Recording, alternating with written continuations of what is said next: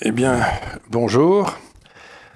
Et là, je vais faire un très bon cadeau euh, aux éditeurs de l'Institut des libertés médias, parce que j'ai en face de moi quelqu'un pour lequel j'ai une admiration profonde depuis que j'ai commencé à vous lire. Ça doit être il y a une trentaine d'années.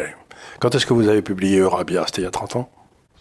C'était. Euh, J'avais d'abord publié en anglais en 2005. En 2005, oui. Et en français en 2005. 2005 aussi. Non, 2006, pardon. 2006.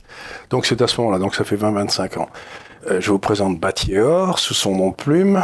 Vous avez un autre nom, vous, avez, vous êtes d'origine euh, juive, égyptienne, euh, avec un mari anglais, une mère française. Oui. Donc euh, vous faites partie de cette euh, diaspora qui, qui avait euh, dans tout le Moyen-Orient et qui était une merveille d'intelligence et de savoir. Alexandrie était une grande ville juive. Si mes souvenirs sont exacts, Alexandrie, c'était une très grande ville juive, non?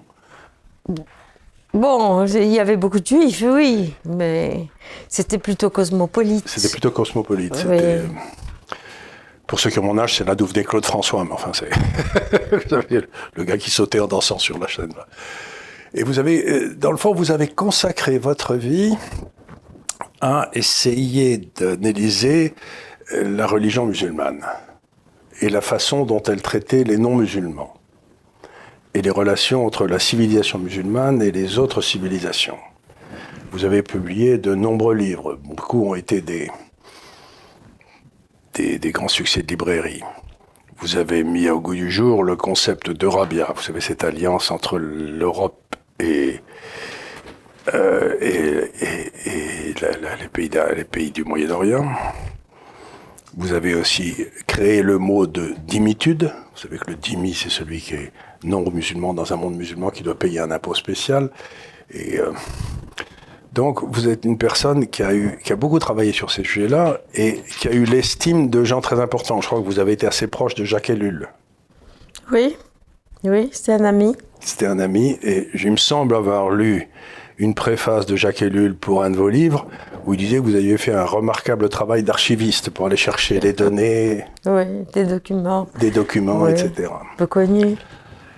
Alors, vous- votre vie n'a pas été facile parce que vous n'étiez pas dans le, dans le courant de la mondialisation heureuse, si j'ose dire. Vous disiez ça allait créer d'énormes problèmes. ce- comme le disait Huntington, le- les frontières de l'islam ont tendance à être sanglantes partout. Euh, et, euh, et vous avez une grosse expérience dans tout ça. Donc j'aimerais que vous discutez avec vous maintenant, vous posez des questions sur la façon dont vous voyez cette espèce de confrontation et collaboration qui se passe entre l'islam et le monde chrétien, en particulier en Europe. Parce que vous avez développé des thèses qui ne sont pas généralement acceptées, mais c'est pas pour ça qu'elles sont pas intéressantes. Donc, essayez de nous expliquer ce qui vous a amené à cette réflexion sur l'islam. Voilà. Tout d'abord, permettez-moi de vous dire que ce n'est pas la civilisation islamique que j'ai étudiée, parce que c'est une très vaste civilisation, très complexe. Non, j'ai étudié, j'ai étudié un aspect de la civilisation euh, islamique et c'était sa relation avec, euh, avec les non-musulmans. D'accord Parce que, alors, l'origine de, de mon intérêt, c'était parce que j'ai assisté, euh, en tant que juive, à l'expulsion de la communauté du- juive d'Égypte. J'ai été obligée. Qui était millénaire. Il y avait des Oui, juifs. oui, bien sûr, depuis l'époque des prophètes, Ouais, même. ouais. Et, donc euh, j'ai vu, euh, euh, j'ai assisté à, cette chasse, à cette expulsion très violente parfois. Mais aussi j'ai remarqué des aussi des formes d'amitié, de compassion de musulmans vis-à-vis des victimes. Donc c'était une politique souvent qui excitait volontairement la violence fanatique, mais il y avait aussi chez les Égyptiens, d'autre part, un, sentiment d'amitié et de compassion vis-à-vis d'inconnus, mais qu'ils voyaient euh, qui étaient maltraités. Alors, mais euh, alors, euh, j'ai été incitée d'abord à, vouloir comprendre pourquoi est-ce qu'on nous avait mis dehors. Et j'ai fait des recherches sur la communauté juive d'Égypte, puisque je l'ai vu être dispersée, ma famille soudain dispersée. Euh, euh, nous étions une famille très unie et toute la communauté était atomisée, on se voyait plus. Et, donc, j'ai voulu savoir quelle était l'origine et, le sens de cette, euh, de cette fin de communauté. Et j'ai fait des recherches. Et là, j'ai découvert euh, la condition euh, de Dimi, du juif et du chrétien. Et c'est à partir de mon intérêt pour la condition d'Imi, c'est-à-dire... C'est-à-dire, je vous arrête une seconde vous étiez juive en Égypte, mais vous aviez jamais eu la sensation jusque-là que vous étiez une dimi, c'est-à-dire vous étiez, vous vous sentiez comme une, comme, une, comme un, citoyen, un citoyen normal, quoi. C'était... Bah, non, pas tellement normal, parce qu'on vivait quand même dans la peur. Mais cela était compréhensible compte tenu de, des guerres israélo-arabes. Voilà, donc, et puis de l'alliance aussi des, euh, de, des populations euh, musulmanes religieuses avec euh, le, les pouvoirs, le pouvoir nazi et fasciste aussi, durant, dès, avant la Deuxième Guerre mondiale déjà, depuis les années 1930. Le mufti donc on sentait que, si, que si les armées nazies pourraient euh, euh, remporter la victoire à la Maine aux portes d'Alexandrie, euh, eh bien notre sort était scellé. Nous, nous allions aller finir dans les camps d'extermination, dans les déserts. Donc moi j'étais très jeune, mais enfin j'ai compris cela plus tard. Et, donc on a toujours vécu dans une sorte d'insécurité, de peur. Néanmoins, la communauté et, le, et la société en Égypte, et la société musulmane aussi, était une société très ouverte, modernisée. Il y avait différents courants. Et la société que nous connaissions, c'est une euh, société aussi euh, très cosmopolite, mais aussi avec beaucoup de musulmans, d'Égyptiens. Et on sentait pas le fanatisme.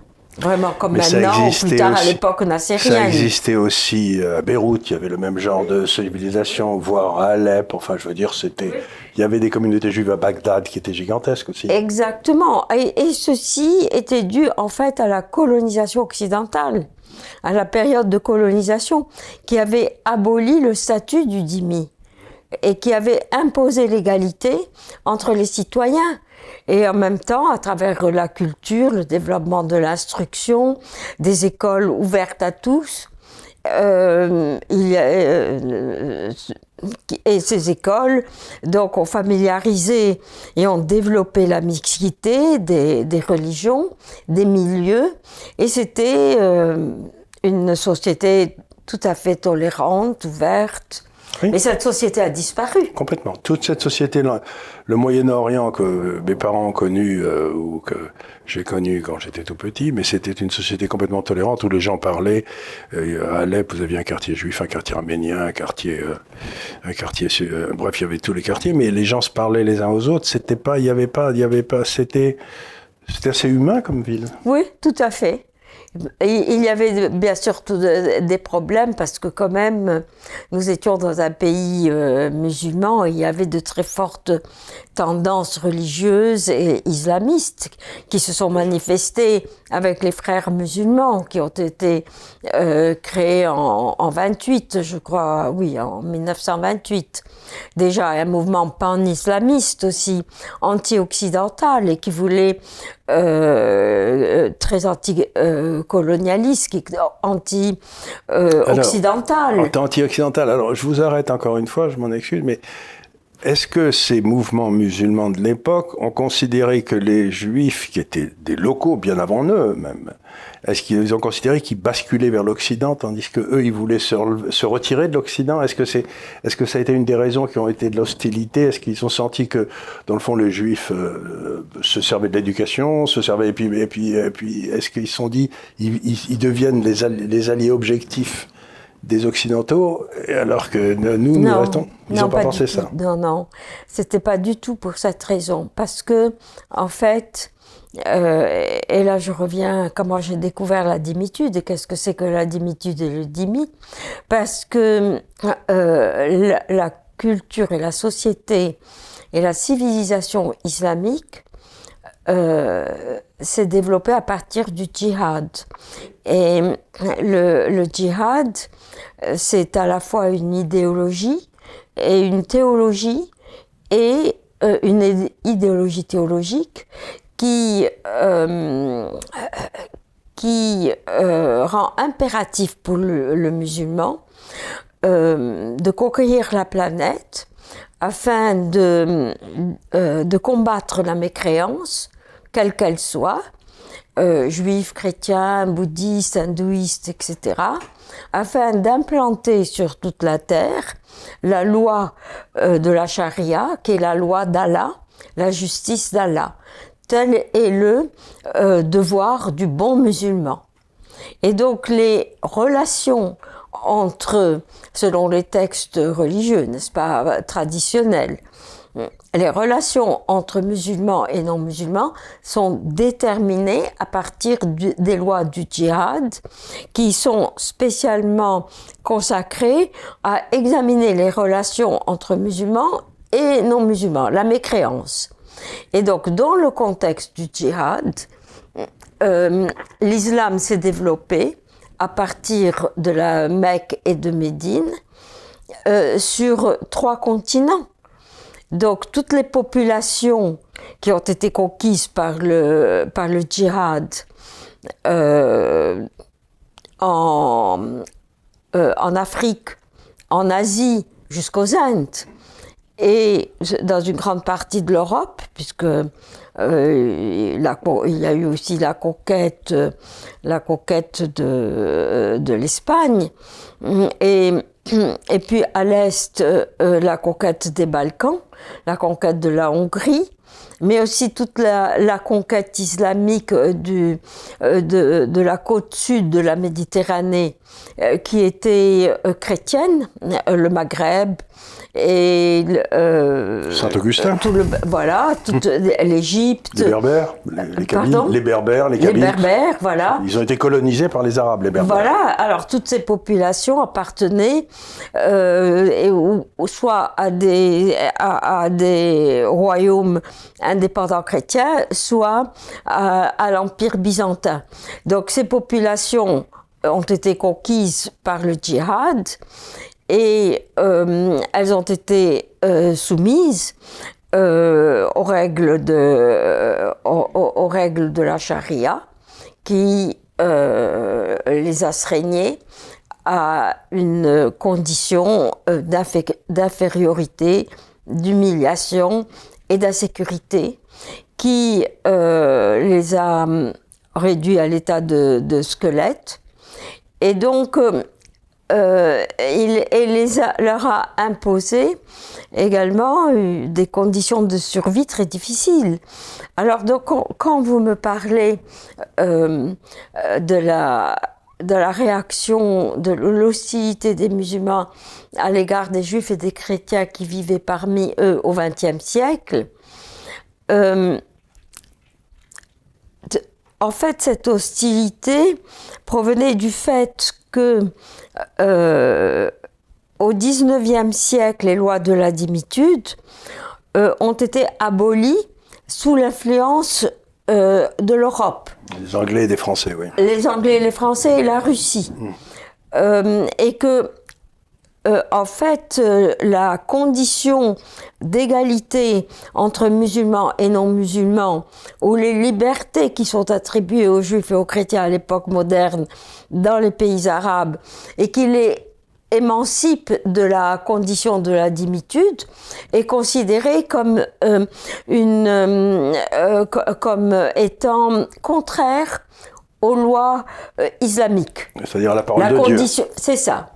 En fait, dans un, pays musulman euh, qui suit la tradition, euh, les juifs et les chrétiens devraient être astreints aux lois de la dimitude. C'est-à-dire payer un impôt spécial Exactement. Euh, de ne pas avoir, par exemple, de ne pas avoir d'armes, ne pas pouvoir porter d'armes, etc. Ne Oui, d'avoir toujours une position inférieure aux musulmans. C'est ça, de descendre du trottoir quand il y en a qui arrivent. Voilà, interdiction d'avoir, euh, de porter des beaux habits, euh, de monter sur des montures, euh, etc., etc. Ce sont toutes les, les lois que j'ai étudiées dans mes livres. Alors, donc, voici comment je suis arrivée à découvrir et à étudier la condition de la dimitude, parce que euh, ce, euh, ce, ce- monde de la dimitude euh, est un monde ignoré, qui est sorti de l'histoire, qui n'apparaît pas dans l'histoire. On, ne connaît rien de ces populations. Et donc, je, je- ce qui m'intéressait, euh, c'était euh, de voir comment elles avaient évolué, parce qu'en fait, il y avait des populations qui ont été conquises à partir du 7e siècle, mais d'autres comme les Byzantins euh, plus tard, à partir du 12e siècle, et plus tard encore au 15e, 16e siècle. Euh, donc, comment elles ont été conquises? Comment ces, comment ces États... En fait, j'ai créé le mot dimitude pour indiquer, pour indiquer les modes de... les processus de royaumes chrétiens. Et c'est toujours les mêmes. C'est ce- toujours les mêmes. D'après ce que j'ai compris, le processus, quand j'ai lu vos livres, c'est que le processus, euh, il a des particularités locales, mais en fait, c'est toujours fondamentalement le même. Exactement.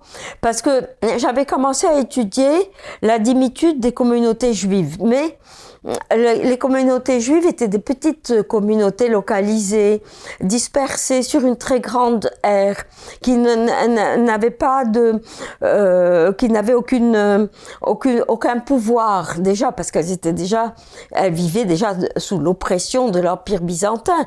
Il y avait toute une réglementation anti-juive qui, euh, qui avait été euh, imposée dans les recueils euh, de droit byzantin contre les juifs.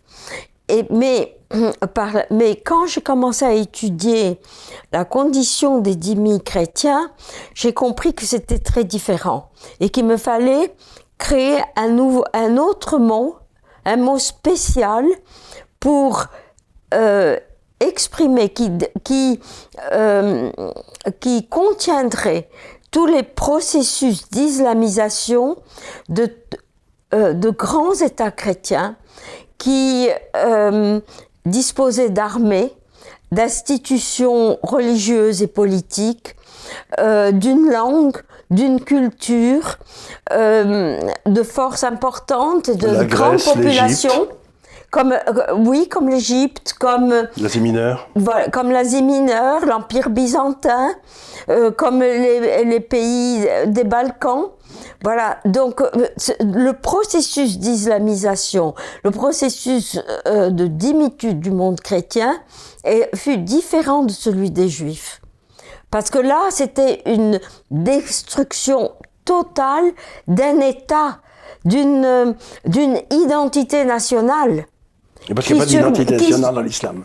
qui, euh, qui sub- euh, subsistait sous certaines formes, ici ou là, dans les langues, comme l'araméen, par exemple, euh, dans les populations de la Mésopotamie, les chrétiens, les, Assyriens, ce qu'on appelle les Assyro-Alcadéens, ou chez les Coptes.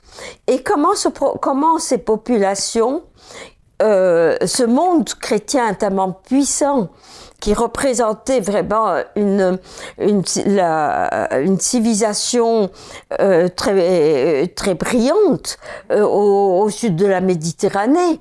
Euh, prenons la ville d'Alexandrie, par exemple. Euh, eh bien, comment ce monde euh, chrétien est mort? Comment il a disparu? Alors donc, j'ai cherché cela chez les, euh, chez les écrivains euh, dans les annales euh, et les chroniques hum, chrétiennes de l'époque. Comment ils décrivaient leur mort. Comment moi, euh, je savais ce qui arrivait, mais eux ne le savaient pas. Ils ne savaient pas ce qui arriverait et comment ils agissaient en fonction de cette force islamique qui les menaçait et qui était devant eux. Alors, est-ce qu'ils pactisaient? Est-ce qu'ils l'accompagnaient dans leur propre destruction? Est-ce qu'ils se révoltaient? Et en effet, il y a, on constate des fortes scissions dans le monde chrétien, surtout byzantin, gréco-byzantin donc, euh, vis-à-vis de la conquête, euh, la conquête turque, euh, dont, on peut voir maintenant les effets, la totale destruction, avec le retour euh, de Sainte-Sophie, qui est redevenue une mosquée. Voilà. Alors donc, qu'est-ce qui reste de ce christianisme il y avait donc de Temps en temps, de temps en temps, si je comprends bien, il y avait des révoltes, puis on essayait de se dire, ben, je vais essayer de pactiser avec l'ennemi, et puis on passait à une révolte et on pactisait avec l'ennemi, mais le sens de la marche était inéluctable, c'était la destruction. C'était la destruction. Mais parfois, cette destruction s'arrêtait. Et puis, il y avait aussi des forces qui, euh, qui prenaient le dessus, comme avec, euh, euh, comme avec la, la, libération de l'Espagne. Voilà, donc, et comment elle s'est manifestée, cette libération de l'Espagne, avec aussi une recrudescence de l'antijudaïsme aussi, parce que aussi, dans la dimitude, on peut voir l'animosité d'abord entre juifs et chrétiens. Parce qu'ils jouaient des demi les uns contre les autres. Exactement. Et les, et les, différentes sectes chrétiennes et les différentes églises chrétiennes les unes contre les autres également. Alors, donc, par exemple, euh, en fait, euh, euh, Byzance a été vaincu parce que le patriarche de, de Byzance refusait de s'allier avec le pape. Il a dit plutôt le turban euh, que la tiare. Et c'est ainsi qu'il euh, a, refusé l'alliance avec euh, la chrétienté latine qui aurait pu envoyer ses armées pour défendre les Byzantins. Donc, euh, et, puis ce, euh, Sophronius, qui était donc ce, patriarche byzantin, eh bien, il a été le premier à se convertir à l'islam après la conquête de, de Byzance. Voilà. Donc, on voit aussi, euh, on voit aussi comment la chrétienté s'est islamisée à l'intérieur de l'islam? Quel a été l'apport de la chrétienté? Par exemple, dans les mouvements soufis qui sont très ouverts et qui enseignent l'amour. Comme il y avait beaucoup de prêtres et, de moines qui euh, qui se convertissaient à l'islam, ils ont apporté aussi dans l'islam euh, euh, une partie du christianisme aussi. D'abord une partie de la spiritualité du christianisme, mais aussi des préjugés du d'une certaine secte chrétienne à la, rencontre des autres ou bien dans l'antisémitisme aussi. Donc tous ces éléments du monde de la démitude qui ne sont pas étudiés, qui s'étendent en fait sur trois continents, puisque ça couvre l'Afrique chrétienne. Et sur dix siècles. Et sur treize siècles. Treize siècles. Et que nous vivons encore aujourd'hui. nous, euh, vivons, nous vivons sur l'héritage de la démitude. Expliquez-moi, donc quand vous analysez l'Europe aujourd'hui, vous voyez monter un danger de dimitude Eh bien, au moment où j'étudiais, j'étudiais tout cela, je, me, je, croyais que j'étudiais ces processus au, 8e siècle, au 10e siècle, 15e siècle.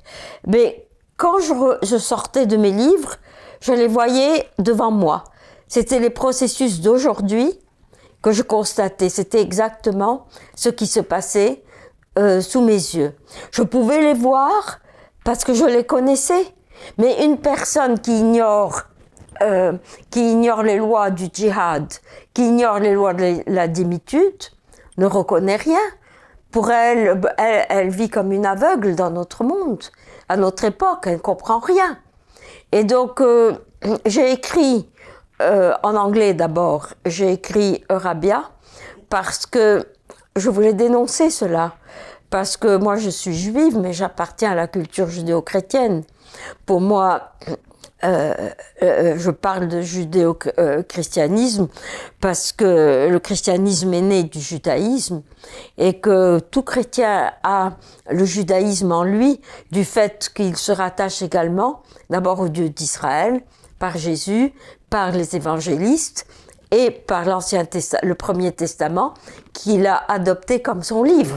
Nous, sommes, nous sommes un rameau de la, de la même vigne. Et dont on voit toute l'iconographie partout. Bien sûr. Dans son art, dans son art religieux, dans sa musique, dans, euh, et, dans aussi dans tout, dans tout le christianisme, ce qui est et le ce respect de l'individu. D'abord, l'égalité de tous les hommes, puisque Dieu a été créé, l'homme a été créé à l'image de Dieu. Ça, c'est saint Paul, c'est, euh, il l'a dit. Il n'y a plus ni juif ni chrétien. Voilà. Ensuite, euh, le, euh, la liberté. Je mets devant toi le bien et le mal. Choisis le bien et tu vivras. Donc la liberté de l'homme de choisir et par conséquent la responsabilité aussi du choix. Et puis euh, aussi l'amour. Aime ton prochain comme toi-même. Lévitique 19-18. Donc tous ces éléments. Avant que le Christ ne le dise. Oui, oui. Voilà. Mais le Christ, il n'était que la continuation. voilà. Alors, alors, donc, euh, donc tout cela, euh, ça crée des liens très forts entre juifs et chrétiens. Et c'est pour ça que beaucoup de chrétiens, euh, bon, je connais bien l'histoire du de l'antisémitisme chrétien vis-à-vis -vis du peuple juif, mais ce qui me console, c'est de penser que beaucoup de chrétiens ont risqué aussi leur vie pour sauver des juifs. Voilà. Alors, donc euh, là, c'est un, un, réconfort. Et, euh, et, je, et en fait, dans la démitude, on peut voir aussi euh, on peut voir ce, cette division euh, du christianisme et du judaïsme à l'intérieur euh, de la dimitude et c'est ce que l'on voit encore aujourd'hui. Mais moi j'appartiens à ce monde judéo-chrétien et à cette culture absolument extraordinaire qui est celle de l'Occident et donc et donc je, je ne voulais pas l'avoir disparaître. Euh, il fallait que je fasse quelque, que je dise quelque chose, puisque euh, par hasard, je ne sais pas par quel destin, euh, j'ai découvert cette voie que je ne voulais pas suivre, mais voilà, j'ai été forcée de faire cette, ces analyses, et, et, donc il fallait faire entendre ma voix, et donc j'ai écrit en anglais mon premier livre, euh, donc Eurabia, parce qu'il me semblait que l'Europe était, euh, était finie, que l'Europe était perdue, que ça ne servait à rien. Et je voulais que, que au moins cette civilisation judéo-chrétienne survive aux États-Unis, au moins qu'il y ait quelque, qu'elle soit là. Euh, eh bien, euh, j'ai changé d'avis maintenant. Maintenant, je crains pour les États-Unis après l'interlude Obama, euh, Trump m'a donné beaucoup d'espoir, mais il a été éliminé. Mais euh, euh, maintenant, je vois que tout de même, il y a aussi beaucoup d'espoir avec l'Europe. C'est intéressant ça, ça m'intéresse beaucoup. Alors dites-moi pourquoi vous pensez qu'il y a de l'espoir en Europe Parce que la plupart des gens, philosophes, n'importe quoi, nous disent que ça sert à rien de lutter qu'il faut se laisser aller et puis euh, mourir dignement. Mais oh non c'est pas une c'est pas une c'est pas une option de mourir dignement. Non non, c'est pas du tout une option. Nous devons lutter et vivre. Nous devons lutter et vivre. Voilà, je ne saurais être plus d'accord. Voilà. Non non, c'est pas la première fois que l'Occident se trouve confronté à, à, ces difficultés. Non non, on doit survivre absolument. On doit lutter. On doit lutter pour nos nos valeurs euh, qui sont partagés par beaucoup de musulmans aussi, qui croient en nous euh, et donc qui se joignent à nous contre les forces du totalitarisme et, de la cupidité aussi et, de la collaboration, une certaine collaboration. Euh, donc et donc nous devons. Alors attendez, cupidité, collaboration. Est-ce que vous seriez en train de me dire qu'il y a des forces, par exemple à Bruxelles, qui travaillerait aujourd'hui en faveur de la dimitude? Oui, parce que euh, euh, euh, il y a toujours eu cette politique islamique de corrompre, de corrompre les responsables d'aller à la tête et de les corrompre. C'est comme ça aussi que les, que les Byzantins ont été détruits. Parce que les Turcs ont, ont, euh, ont soutenu euh, certaines, certains dissidents euh, royaux qui espéraient euh, faire tomber l'empereur et le remplacer. Et les Turcs les ont aidés avec leurs armées. Mais quand euh, ensuite euh, ces princes ont, ont, ont, vaincu, eh bien, les Turcs ne sont pas repartis avec leurs armées. Ils les ont tués et ils ont pris leur et place. Ils ont, voilà, et ils ont gardé, ils ont gardé leur euh, conquête. Que, et, et, les terrains, vous les avez invités, euh, les, les, euh, leurs alliés, en espérant pouvoir prendre le pouvoir grâce à eux. Et cela s'est opéré aussi dans la conquête de l'Espagne. Euh, il y avait des mouvements dynastiques, il y avait des luttes dynastiques, comme toujours, et, et aussi à Byzance. Et donc, et aussi, euh, c'était facile de corrompre euh, des populations euh, aussi qui, qui, étaient sédentaires. Parce que c'est difficile à expliquer parce que les, toutes les situations ne sont pas pareilles. Elles, évoluent avec le temps et, selon les circonstances. Mais euh, il faut savoir que dans le djihad, il y a un trésor de guerre qui est euh, destiné à acheter les cœurs, ce qu'on appelle acheter les cœurs, c'est-à-dire corrompre les personnes qui peuvent faciliter euh, l'introduction euh, de, euh, de, la domination islamique dans les pays, qui, dans les pays non musulmans. Voilà, donc en fait, les musulmans font les, les, armes, les princes musulmans, les califes, faisaient ce que leur loi et leur religion leur imposaient, conquérir, conquérir de nouveaux pays, et, euh, et pour se les, faire corrompre. Et les chrétiens, euh, les chrétiens euh, leur ouvraient les portes, ils étaient Ou certains corrompus. Chrétiens. Certains chrétiens, ils étaient corrompus parce qu'il y a eu d'autres euh, d'autres qui sont battus. Donc c'est 13 siècles de, de, guerre aussi. Et donc. Et qui, euh, n'a jamais cessé finalement cette guerre. Non, ça continue, c'est toujours là. Toujours là. Et, et donc. Euh, donc nous sommes en guerre contre le monde musulman, pas, pas parce que nous le voulons, mais parce que c'est eux qui Non, parce que c'est comme ça. Mais je trouve que ce qu'on devrait, faire, et beaucoup de musulmans seraient tout à fait d'accord avec euh, moi, parce qu'il y a un milliard et demi de musulmans. Et donc, euh, on ne peut pas généraliser sur un milliard et demi et dire tous sont comme ça. Alors, donc, on ne peut pas savoir ce que chacun pense. Donc, c'est. Mais je sais qu'il y a des forces, des forces, des forces modernistes dans l'islam qui aimeraient un islam euh, un, un, islam euh, rénové, un islam qui garderait euh, l'essentiel de ses valeurs et, et qui s'adapterait au, monde moderne. Et d'ailleurs, c'est ce que le président égyptien Sisi a Il fait il quand il a été faire, à oui. Mais il n'y a pas eu de réponse. Mais hum, ce que hum, il faudrait faire, à mon avis, c'est euh, euh, dénoncer euh, les, les djihads, parce qu'il y a plusieurs, n'est-ce pas, en Afrique maintenant, et il y a plusieurs sortes de djihad.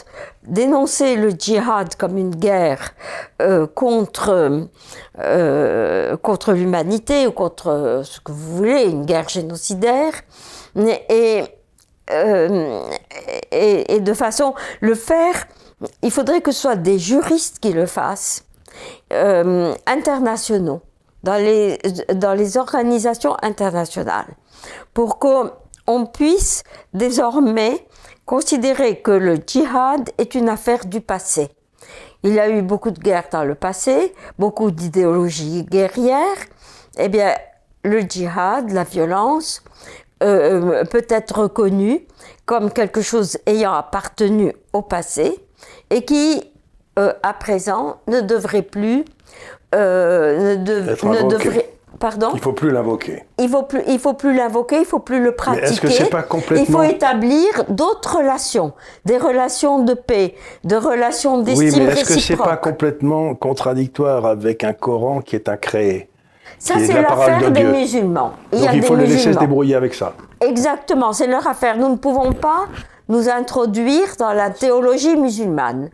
Alors, les musulmans, ils ont beaucoup de, ils ont des personnes très brillantes, des théologiens, des esprits très prestigieux, des légistes, et ils peuvent très facilement, même moi qui ne suis pas compétente dans ces problèmes, je peux très bien voir que, sur que on peut discuter, par exemple, sur la, véracité des hadiths, euh, et à partir de, il y a des hadiths qui sont très bien, mais il y en a beaucoup d'autres qui ont été euh, dénoncés comme irréels.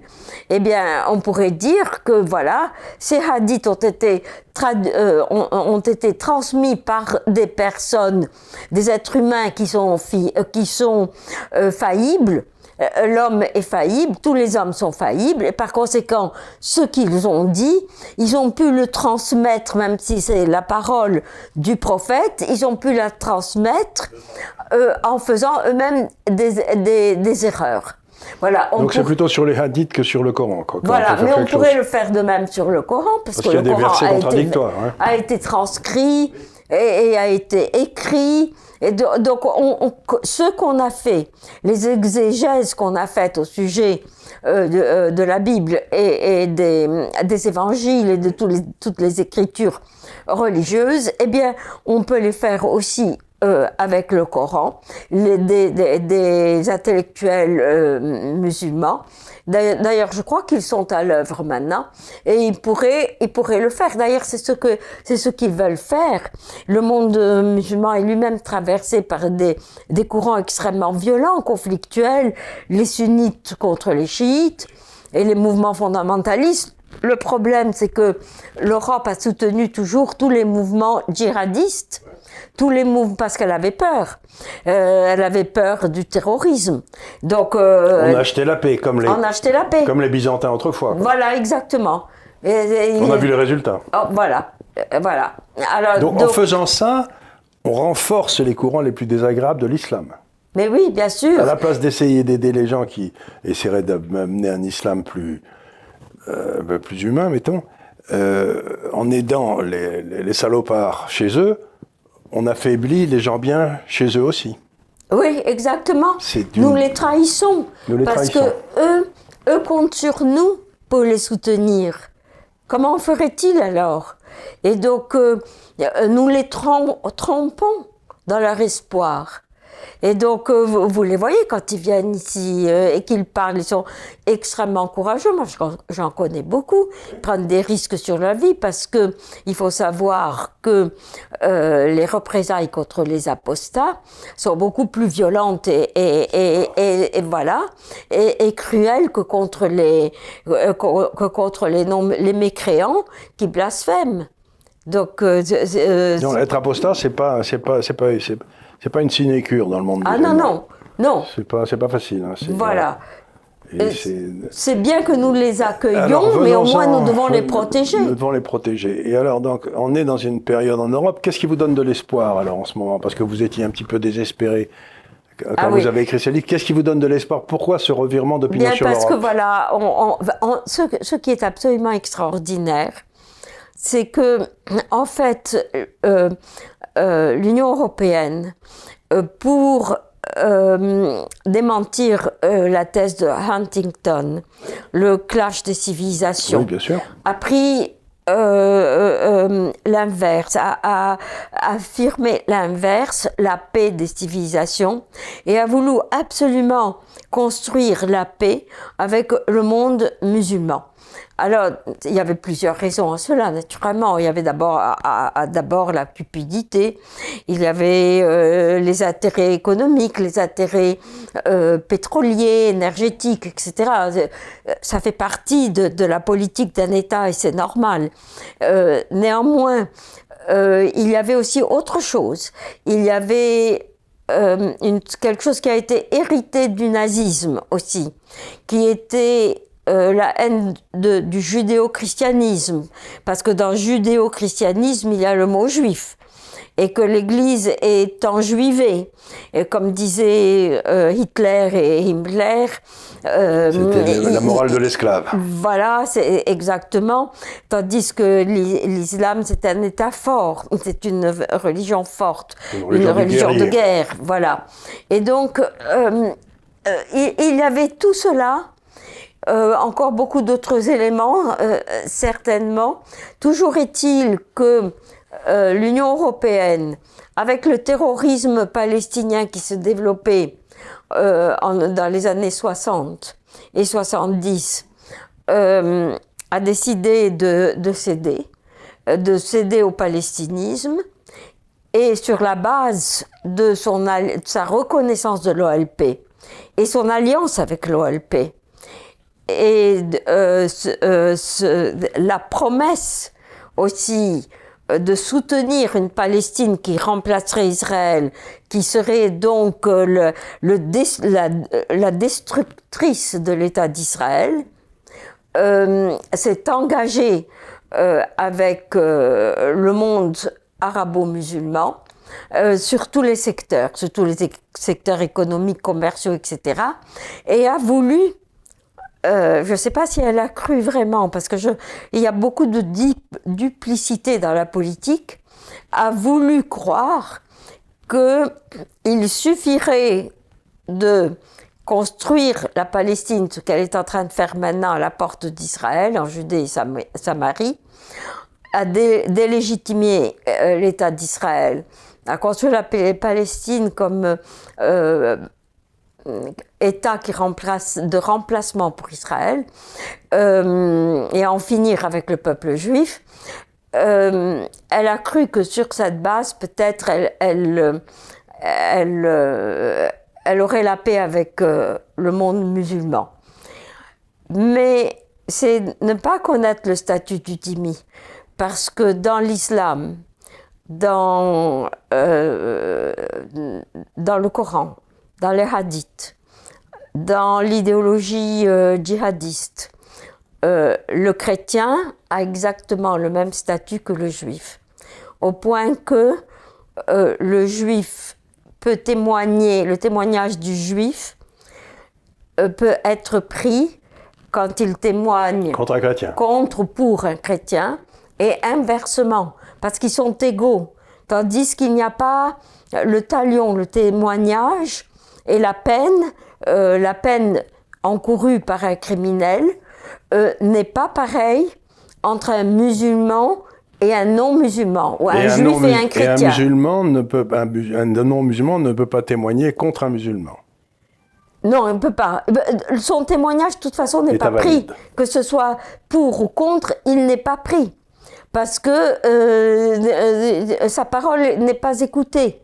Tandis que sa parole est écoutée, la parole du chrétien et du juif est écoutée par un juge euh, musulman quand c'est un procès entre les deux.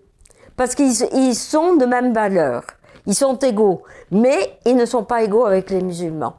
Et donc, et toutes les lois de la dimitude, c'est comme ça que j'ai découvert le monde chrétien, le dimi chrétien, parce que moi je m'intéressais au dimi juif, mais partout où je recherchais, où j'étudiais le juif, il y avait son sosie, son frère chrétien. Il était toujours mentionné. Quand il y avait une loi. Une jurisprudence s'appliquait aux chrétiens aux juifs oui. de la même façon. Voilà, ou bien alors on disait le juif ne peut pas monter à cheval, ou si le chrétien ne peut pas monter, il est interdit aux juifs et aux chrétiens de monter à cheval ou à chameau, il peut prendre des mulets dans certaines situations, dans certains cas, etc. Ils doivent porter des habits, le, juif et le chrétien doivent porter des habits euh, discriminatoires, etc. Donc toutes les lois de la dimitude euh, vis-à-vis -vis du juif sont euh, également applicable vis-à-vis du chrétien. Et vis-à-vis de la femme, j'imagine aussi. Et vis-à-vis de la femme. Et la femme parce que c'est un autre être inférieur, la femme. Exactement. Et donc, si, euh, dans le, si l'idéologie du djihad est appliquée contre l'État d'Israël, c'est que cette idéologie est applicable également contre le monde chrétien. C'est exactement pareil. donc, ainsi, l'Europe s'est engagée en pensant qu'elle pourrait se débarrasser de ce petit État d'Israël qu'elle considérait deux ans après euh, la fin de la guerre, quand encore euh, les trains, euh, les trains sillonnaient l'Europe en portant les victimes juives vers les camps d'extermination. Deux ans après, en 47-48, l'État d'Israël a été restauré par des, des hommes, des, des hommes qui avaient survécu, qui étaient des réfugiés qui avaient survécu au camp d'extermination européen, qui avaient été chassés des pays arabes, avaient survécu à la, à la dimitude. J'aurais préféré que vous, vous, vous, disiez des camps allemands. Pardon? Plutôt que des camps européens, c'était des camps allemands. Oh, il y avait des camps sur toute l'Europe. Il y avait des camps sur l'Europe, hein. mais qui étaient, mais qui étaient, euh, qui étaient organisés par aussi les Allemands. En, en, en, Pologne, etc. En Pologne, oui. N'est-ce pas? Et, il y, aussi il y en avait beaucoup. Oui, oui. En, et en euh, ex-Yougoslavie, oui, dans sûr, les sûr, Balkans. Euh, et dans les Balkans aussi contre les Serbes. Donc, euh, donc on ne pensait jamais que l'État d'Israël survivrait. Non, et de toute façon, la mentalité de cette époque était extrêmement euh, antisémite. Et donc, euh, on se disait, ce petit, c'est rien du tout, euh, ce petit État, il disparaîtra. Eh bien, il, il est toujours là. Ce qui a l'air très étonnant, d'ailleurs, que j'ai été deux ou trois fois en Israël, c'est à quel point c'est petit. C'est minuscule. C'est minuscule, c'est voilà. ça fait 70 km sur 25. Mais pour l'Union européenne, c'est trop, c'est encore trop grand. Et donc, euh, parce qu'elle veut encore diviser Jérusalem, et elle s'est alliée euh, avec euh, l'OCI, l'organisation de la, euh, de la coopération islamique qui rassemble 56 pays musulmans ou euh, à majorité musulmane et qui ont une énorme influence dans les votes de l'ONU puisque c'est 56 euh, pays, donc c'est la majorité automatique. Euh, donc auxquels euh, souvent euh, les Européens, des voix d'États européens se joignent, ou bien d'autres États aussi. Euh, donc il y a là donc une force énorme sur le plan international contre, contre ce petit État d'Israël constitué de, des survivants de la Shoah et des survivants de la dimitude. Mais ce qui est intéressant dans ce combat contre l'État d'Israël, c'est que euh, l'OCI, l'organisation de la conférence islamique, a, en 2008 a, voté une charte selon laquelle tous les, tous les pays membres de l'OCI euh, reconnaissaient, euh, reconnaissaient la charia comme euh, euh, système juridique, juridique se soumettait aux règles de la charia. Voilà. Alors, donc, et également considérer que la Palestine, ils établiraient dans la Palestine le prochain califat. Donc la Palestine deviendra le califat. Pour moi, le califat existe déjà et c'est l'OCI. C'est l'OCI, l'organisation de la conférence islamique 56 pays musulmans, qui, d'une certaine façon, gère déjà de toute façon l'Union européenne. Euh, ce n'est rien du tout, c'est un jeu pour eux. Et, euh, et euh, les, l'establishment onusien puisqu'ils ont là une majorité des voix. Donc c'est un, un, califat collectif, c'est pas un califat avec un seul calife, mais c'est collectif. C'est une organisation internationale, une ONG quoi. Voilà, c'est ça. Et, On peut appeler donc, cette ONG le califat, ce serait très bien. Et donc de, euh, ce prochain califat, qui, auquel l'Europe euh, euh, attribue des milliards payés par les contribuables pour pour créer la Palestine fera table rase euh, des, des sites des églises chrétiennes.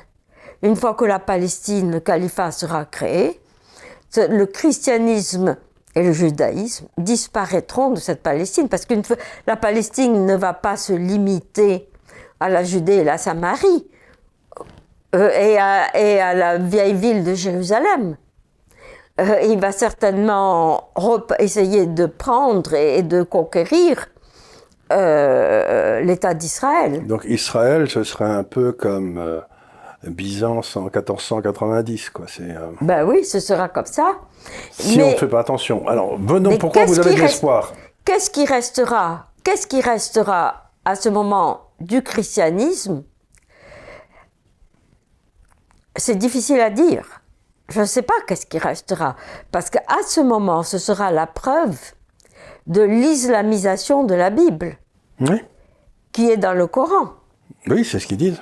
Voilà. Ils disent que c'est le seul prophète qui n'a pas trahi. Voilà. Donc, euh, donc là, ce sera une islamisation. C'est-à-dire, c'est la fin de notre De la théologie, c'est ça, de la théologie judéo-chrétienne, de la réalité, parce que euh, la Bible en tant que telle, euh, les deux testaments, sont niés par le, Coran. Et donc, euh, ce sera le triomphe de cette négation. Et donc, je pense qu'il y a là une dimension à la fois théologique et spirituelle très importante dans le conflit de l'État d'Israël, que, soutient l'État d'Israël à présent, à la fois euh, contre, contre l'Europe et contre l'OCI. Bon, heureusement, euh, je n'ai pas dit contre le monde chrétien, parce que voilà, ce qui me rend aussi euh, positive et optimiste, c'est qu'il y a des chrétiens qui se réveillent et qui s'opposent à cette politique. Et nous les voyons partout, dans tous les pays, ils s'organisent politiquement, euh, ils comprennent davantage les enjeux de l'avenir. L'avenir, c'est pas aujourd'hui, euh, aujourd'hui seulement, c'est la progression d'une évolution extrêmement importante. Vers quoi ça nous mène? Et donc, euh, ce, qui, ce qui me rend optimiste aussi, c'est de voir qu'il y a quand même eu la paix avec les Émirats, les accords d'Abraham. Donc là, on voit qu'on sort de la mentalité djihadiste avec des, pays avec lesquels on n'aurait jamais pensé que ça aurait pu être possible. Et, donc qu'il y a des, relations euh, très amicales euh, avec euh, les, en Arabie. Et donc tous ces éléments euh, me rendent optimiste et puis je suis optimiste dans le destin de l'homme. Voilà. Je pense que dans notre religion, euh, Dieu et l'homme sont des amis et qu'ils marchent ensemble, l'un avec l'autre. De temps en temps, l'homme se casse un peu la gueule, mais c'est pas grave. Je suis d'accord avec vous. Voilà. on marche ensemble vers un espoir vers l'espoir d'une rédemption, vers l'espoir d'une plus grande justice pour le monde, vers l'espoir d'un plus grand amour entre les êtres humains. Et voilà ce qui me rend euh, optimiste. Et tout cela ne peut pas exister dans le système de la démitude ni du djihad. Écoutez, je vous remercie infiniment. Vous terminez littéralement avec euh, les béatitudes, vous savez, les heureux, les pauvres, parce que. Euh, je, vous voyez, donc j'aime beaucoup cette conclusion que vous avez donnée. On reste optimiste parce qu'on marche avec Dieu. Voilà, je trouve que c'est une superbe conclusion. Je vous remercie infiniment de m'avoir de, bien accepté notre invitation. Merci. Et je ne saurais trop recommander à nos lecteurs, de, à nos auditeurs de lire vos livres, parce qu'ils sont extraordinairement documentés et que c'est quelque chose que vous ne lirez pas ailleurs. Merci beaucoup. Merci.